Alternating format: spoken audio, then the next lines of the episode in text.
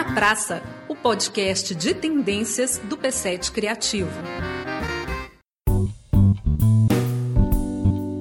Nessa era da informação, todos nós sabemos que estamos sendo constantemente monitorados, lidos, relidos por algoritmos, emitindo dados. Mas o que fazer com esse tanto de dado e o que esses dados definem na forma como nós consumimos? Nós vamos conversar com Luiz Fernando Silva, que é gerente de negócios e faz pesquisa de insights. Bem-vindo, Luiz Fernando. Obrigado, obrigado pelo espaço e para falar disso também que é super interessante porque é uma área que está crescendo e que é interessante porque assim, mesmo no mercado tem muitas pessoas fazendo isso já, mas tem um espaço pequeno ainda para dar visibilidade como esse trabalho é feito por trás também. Então vamos começar traduzindo as coisas, né? O que é uma pessoa que trabalha com pesquisa de insights? Eu já vi a expressão gerente de insights. O que, que é isso? Basicamente a gente tem Big Data, que é uma quantidade que vem do nome, uma quantidade absurda de dados, e você vai tentar observar padrões, tirar ideias, minerar esses dados de uma forma que você encontre elementos que você possa criar uma estratégia, que você possa sair dele com alguma coisa que gere valor para a marca, que gere valor para um parceiro que seja um cliente. Você vai tentar criar alguma coisa com esse insight que você observa nesse grande contingente de dados. É basicamente isso. O insight seria tirar uma, uma lógica, um padrão de um tanto de dado aleatório. Exatamente. Você pode tanto tirar uma lógica ou um padrão, ou você pode observar ausência de uma lógica ou de um padrão, que também você pode extrair um insight daí. E o que, que uma pessoa que trabalha com insights faz? Bom, isso vai depender muito de cada empresa, né? Assim, na Imperial Analytics, por exemplo, a gente é um third party data, que a gente usa dados de terceiros, a gente não coleta os dados. Cada empresa tem gera seus dados. Então, você pode ter os dados gerados dentro da sua empresa. Então, sei lá, o Magazine Luiza, o Google, dentro do seu ecossistema digital ou não, você gera dados e aí você vai tentar olhar padrões dentro desses dados que você coleta. Então, por exemplo, na indústria de TV, isso foi, isso foi definido muito antes, assim, as TVs não mensuram a sua própria audiência. Quem mensura a audiência é o Ibope, é a Cantar, é a Nielsen. Então uhum. é, um, é, um, terceiro que foi acreditado para mensurar isso, foi como definido, né? Aí, mas por outro lado, teve uma coisa muito ruim. A TV sempre trabalhou muito ruim esses dados, porque ela não é dona dos dados, ela sempre depende de alguém que oferece esses dados para ela. E nesse caso, cada empresa vai ter seus bancos de dados internos o que não são suficientes. Você vai sempre comprar dados de outras empresas. Então é por isso que a Amazon, o Prime Video, por exemplo, é um cliente da Parrot. Então, assim, você entender que os dados que a Amazon gera não são suficientes para tirar todos os insights que eles precisam. É isso, você tem um insight do que você tem. Mas para você olhar o mercado, você precisa de outras empresas que vão trazer esse olhar também. Aí você compra dados. Exatamente. Você compra análise, na verdade. Em alguns casos, a gente tem uma API, que é o acesso ao raw data, que a gente chama, que são os dados crus sem aplicar a métrica das fontes que a gente coleta. Dizemos em termos práticos o que significa isso. A gente coleta dados de Facebook, Instagram, Wikipedia, IMDB, dessas fontes todas, porque a gente trabalha nesse setor de audiovisual. Quando um cliente tem acesso à nossa API, eles têm acesso aos dados que a gente tem acesso dessas plataformas e a gente repassa esses dados para eles. E é muito importante dizer, no nosso caso, como já está se tornando um padrão, para ter conformidade, porque a gente tem uma operação que é global, a gente tem clientes no mundo todo para a gente ter conformidade com as políticas de cada país, com as normas regulamentadoras, a gente trabalha com os dados anonimizados. Os dados anonimizados são basicamente dados em que a gente não tem acesso a gênero, subgênero, a gente tem acesso apenas a um número. Então a gente não consegue trabalhar dados demográficos,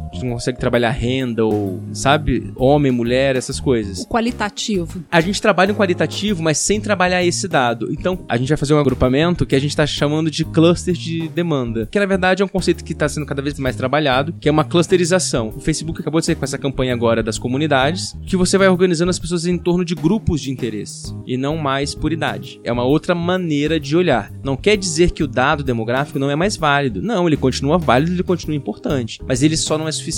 Agora, por exemplo, enquanto uma empresa, como as empresas tradicionais de misturação de audiência, que tem um dado completamente válido e é o padrão do mercado, né, para as agências, para os canais, para os anunciantes. Gênero, idade classe social. Exatamente. Eles têm essa informação. Porém, quando eles vêm e dizem, ah, no Brasil se assiste, vamos por aqui, 8 horas de TV por dia. Tá, mas assiste o quê? A gente consegue dizer o que a pessoa assiste. Se a gente mensura, a gente consegue dizer, por exemplo, ah, vamos supor, esse usuário aqui, que é o número X, mas essas tantas horas que ela passou, ela assistiu. Pode ser uma criança esse usuário, ele assistiu um que a gente não sabe. A gente pode entender que é uma criança devido ao perfil do consumo. Ah, consumiu muito conteúdo infantil no YouTube. Ah, interessante, isso aqui deve ser uma criança, mas a gente não pode. Então a gente vai agrupar esse perfil de usuário junto com outros que consomem o mesmo perfil de conteúdo. Vocês estão interessados nos interesses. Exatamente. E aí, os nossos interesses, nós que estamos consumindo conteúdo o tempo todo, os nossos interesses estão sendo mapeados e a gente nem percebe. Na verdade, sim, mas a gente, eu acho que é muito interessante fazer um caminho bastante crítico reverso, que é muito difícil de pensar. A gente está dando esses dados. No momento que a gente baixa um aplicativo ou que a gente compra um gadget qualquer, um relógio, um, uhum. um celular ou qualquer coisa, a gente está comprando um aparelho que a gente está imputando dados. Pois é, pesquisei o preço de uma televisão. Amanhã as corporações sabem que eu estou interessada numa televisão e vão me bombardear com propagandas de televisão. Agora você imagina que agora você comprou sua televisão,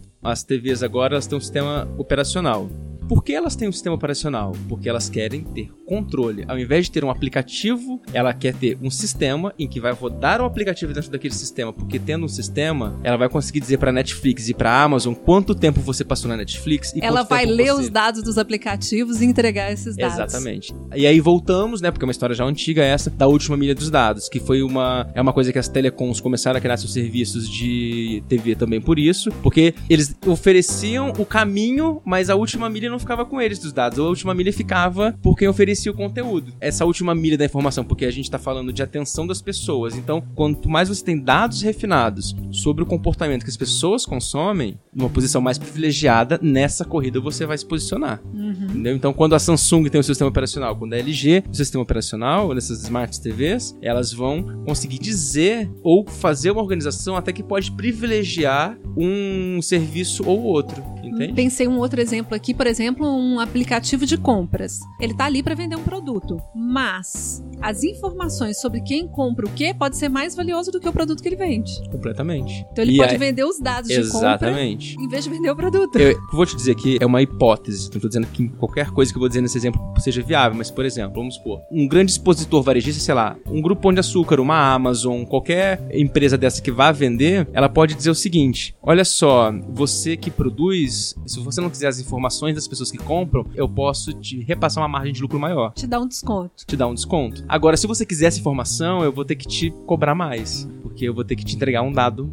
sobre isso. Uhum, que é a história que os dados são o capital do futuro. Sim os donos do poder era, já foi quem tinha a terra, já foi quem tinha a máquina e agora é quem tem os dados. The data is the new oil, né? Os dados são o novo petróleo. São umas generalizações, assim, umas coisas que eu acho causam impacto, mas assim, tem que entender um pouco melhor, sabe? Que é legal, essa profusão, esse movimento das coisas de tecnologia, isso cria uma camada que fica meio nebuloso, né? Da responsabilidade de uso desses dados. Uhum.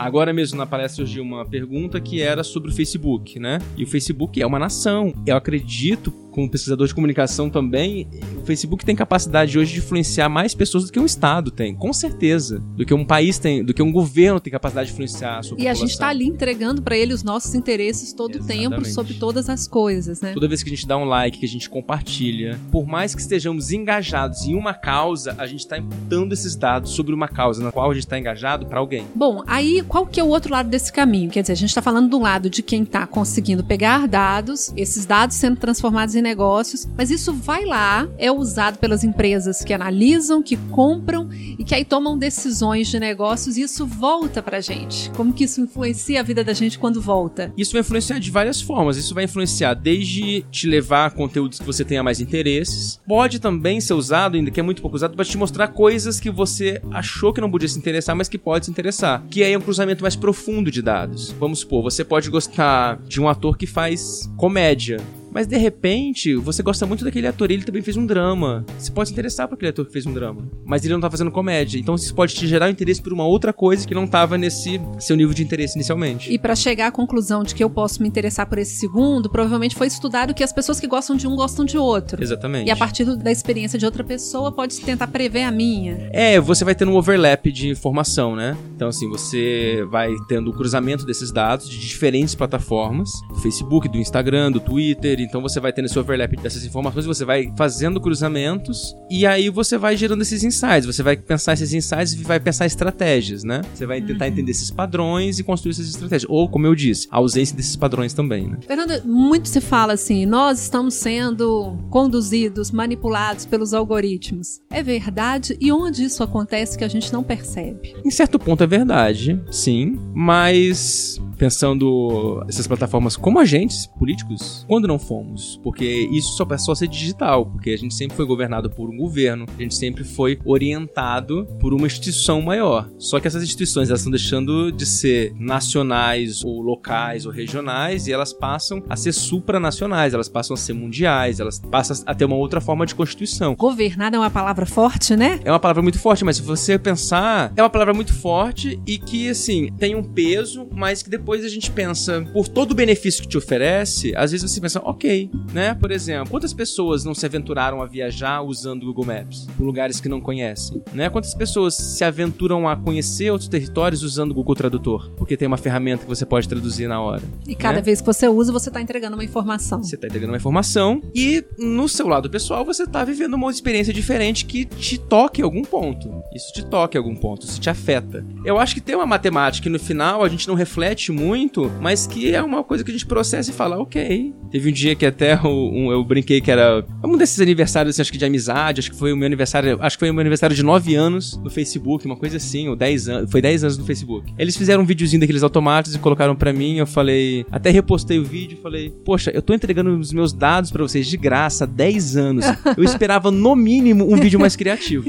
Entendeu? Assim, eu esperava no mínimo que vocês fizessem algo melhor com os dados que eu dei há 10 anos alimentando vocês. Então, assim, me entregue algo melhor melhor. É, mas não é de graça, né? Porque não aí é tem graça. alguma coisa do serviço que a gente usufrui. É uma troca da contemporaneidade mesmo, né? Sim. né? Talvez a gente não tenha que demonizar isso. É um limite muito tênue. Eu acho que tem que ser observado, tem que prestar atenção. É assim, os órgãos reguladores estão tentando correr atrás dessas coisas e não estão conseguindo, né? A GDPR da Europa agora vem, assim, tentando recuperar isso. A Lei Geral de Proteção de Dados nossa é a mesma coisa. A Lei da Califórnia, que vai passar a vigorar agora nos próximos dias, também vai nesse sentido. Eu acho que, sim, a gente tem que observar, tem que ficar atento, mas eu acho que é difícil a gente fugir disso. Você vai voltar para onde? Você vai viver onde? É difícil. Só para terminar, Fernando, qual que é o futuro? Se fizer um exercício de futurologia do uso dos dados, para onde nós vamos? A gente está começando a questionar o uso desses dados. Eu acho que é importante. Eu não acho que eles vão parar de ser usados, mas eu acho que os indivíduos vão adquirir uma consciência maior para quem eles entregam os dados. Então, por exemplo, os dados que você, o pessoal, você pode escolher com que você vai compartilhar e você